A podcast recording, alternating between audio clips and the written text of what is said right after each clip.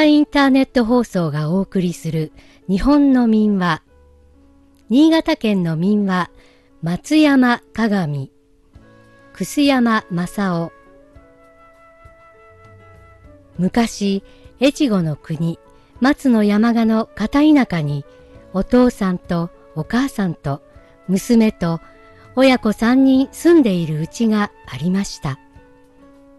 ある時、お父さんはよんどころない用事ができて、京都へ登ることになりました。昔のことで、越後から都へ登るといえば、幾日も幾日も旅を重ねて、いくつとなく山坂を越えていかなければなりません。ですから、立っていくお父さんも、後に残るお母さんも心配でなりません。それで、支度ができて、これから立とうという時、お父さんはお母さんに、しっかり留守を頼むよ。それから子供に気をつけてね。と言いました。お母さんも、大丈夫。しっかりお留守をいたしますから、気をつけて、無事に早くお帰りなさいまし。と言いました。その中で、娘はまだ子供でしたから、ついそこらへ出かけて、じきにお父さんが帰ってくるもののように思って、悲しそうな顔もしずに、お父さん、おとなしくお留守番をしますから、お土産を買ってきてくださいな、と言いました。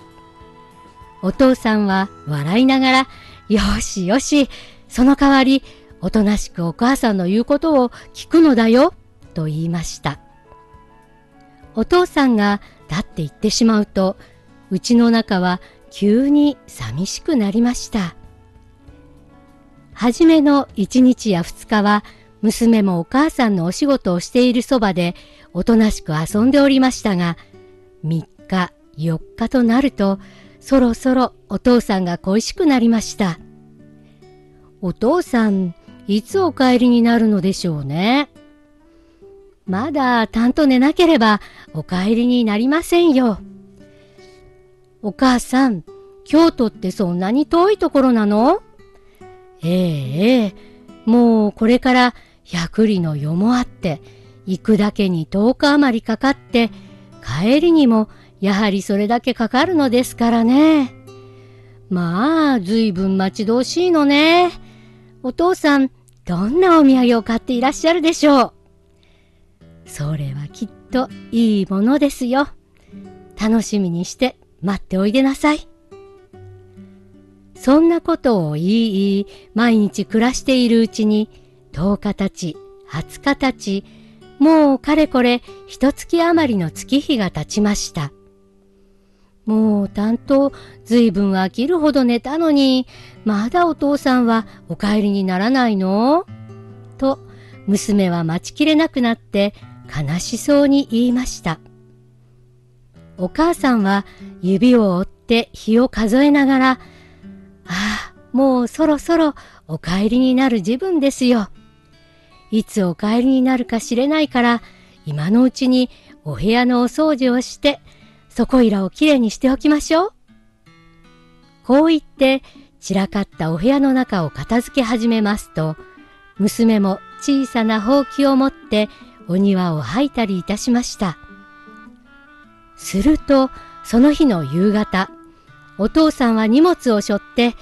ああ、疲れた、疲れた、と言いながら帰ってきました。その声を聞くと、娘は慌てて飛び出してきて、お父さん、お帰りなさい、と言いました。お母さんも嬉しそうに、まあ、お早いお帰りでしたね、と言いながら、背中の荷物を手伝って下ろしました。娘はきっとこの中にいいお土産が入っているのだろうと思ってニコニコしながらお母さんのお手伝いをして荷物を奥まで運んでいきました。その後からお父さんは規範の誇りをはたきながらずいぶん寂しかったろ？う別に変わったことはなかったか？といい奥へ通りました。お父さんはやっと座ってお茶を一杯飲む暇もないうちに、包みの中から細長い箱を出してニコニコしながら、さあ、お約束のお土産だよ、と言って娘に渡しました。娘は急にとろけそうな顔になって、お父さん、ありがとう、と言いながら箱を開けますと、中から可愛らしいお人形さんやおもちゃがたんと出てきました。娘は大事そうにそれを抱えて、嬉しい、嬉しい、と言って跳ね回っていました。するとお父さんはまた一つ平たい箱を出して、これはお前のお土産だ、と言ってお母さんに渡しました。お母さんも、おや、それはどうも、と言いながら開けてみますと、中には金でこしらえた丸い平たいものが入っていました。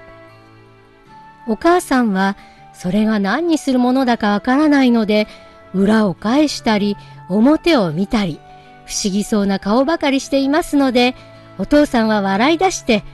お前、それは鏡と言って、都へ行かなければないものだよ。ほら、こうして見てごらん。顔が映るから。と言って、鏡の表をお母さんの顔に差し向けました。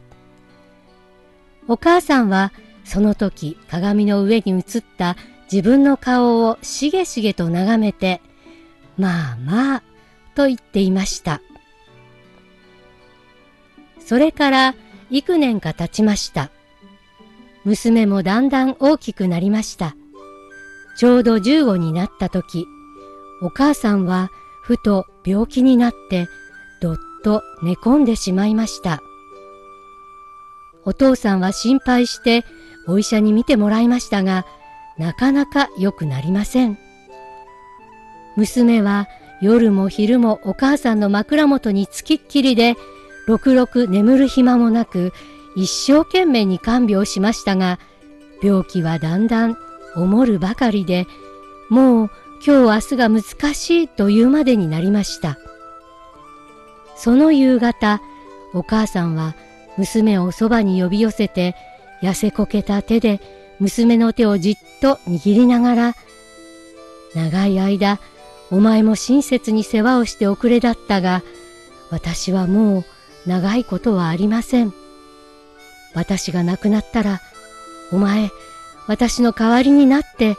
お父さんを大事にしてあげてください、と言いました。娘は何ということもできなくなって、目にいっぱい涙をためたままうつむいていました。その時、お母さんは枕の下から鏡を出して、これはいつぞやお父さんからいただいて第一にしている鏡です。この中には私の魂が込めてあるのだから、この後、いつでもお母さんの顔が見たくなったら出してごらんなさい。と言って鏡を渡しました。それから間もなくお母さんはとうとう息を引き取りました。後に残された娘は悲しい心を抑えてお父さんの手助けをしてお弔いの世話をまめまめしくしました。お弔いが済んでしまうと、急に家の中がひっそりとして、じっとしていると寂しさがこみ上げてくるようでした。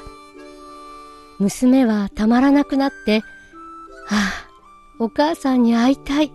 と独り言を言いましたが、ふとあの時お母さんに言われたことを思い出して鏡を出してみました。本当にお母さんが会いに来てくださるかしら。娘はこう言いながら鏡の中を覗きました。するとどうでしょう。鏡の向こうにはお母さんが、それはずっと若い美しい顔でにっこり笑っていらっしゃいました。娘はぼーっとしたようになって、あらお母さんと呼びかけました。そしていつまでもいつまでも顔を鏡に押し付けて覗き込んでいました。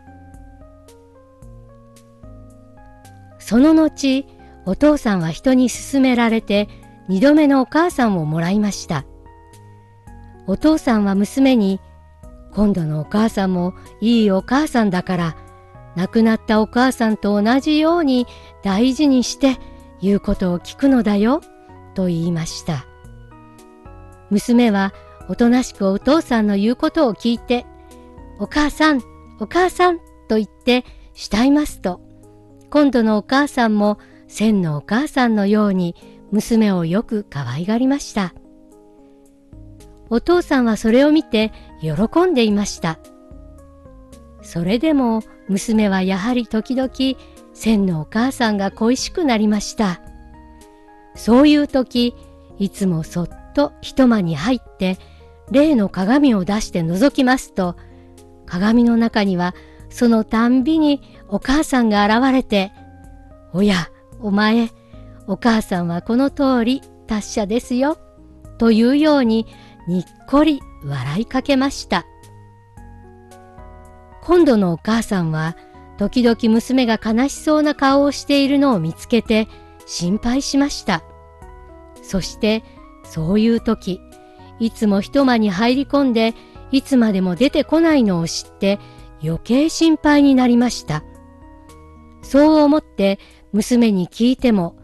いいえ、何でもありません、と答えるだけでした。でもお母さんは、なんだか娘が自分に隠していることがあるように疑って、だんだん娘が憎らしくなりました。それで、ある時、お父さんにその話をしました。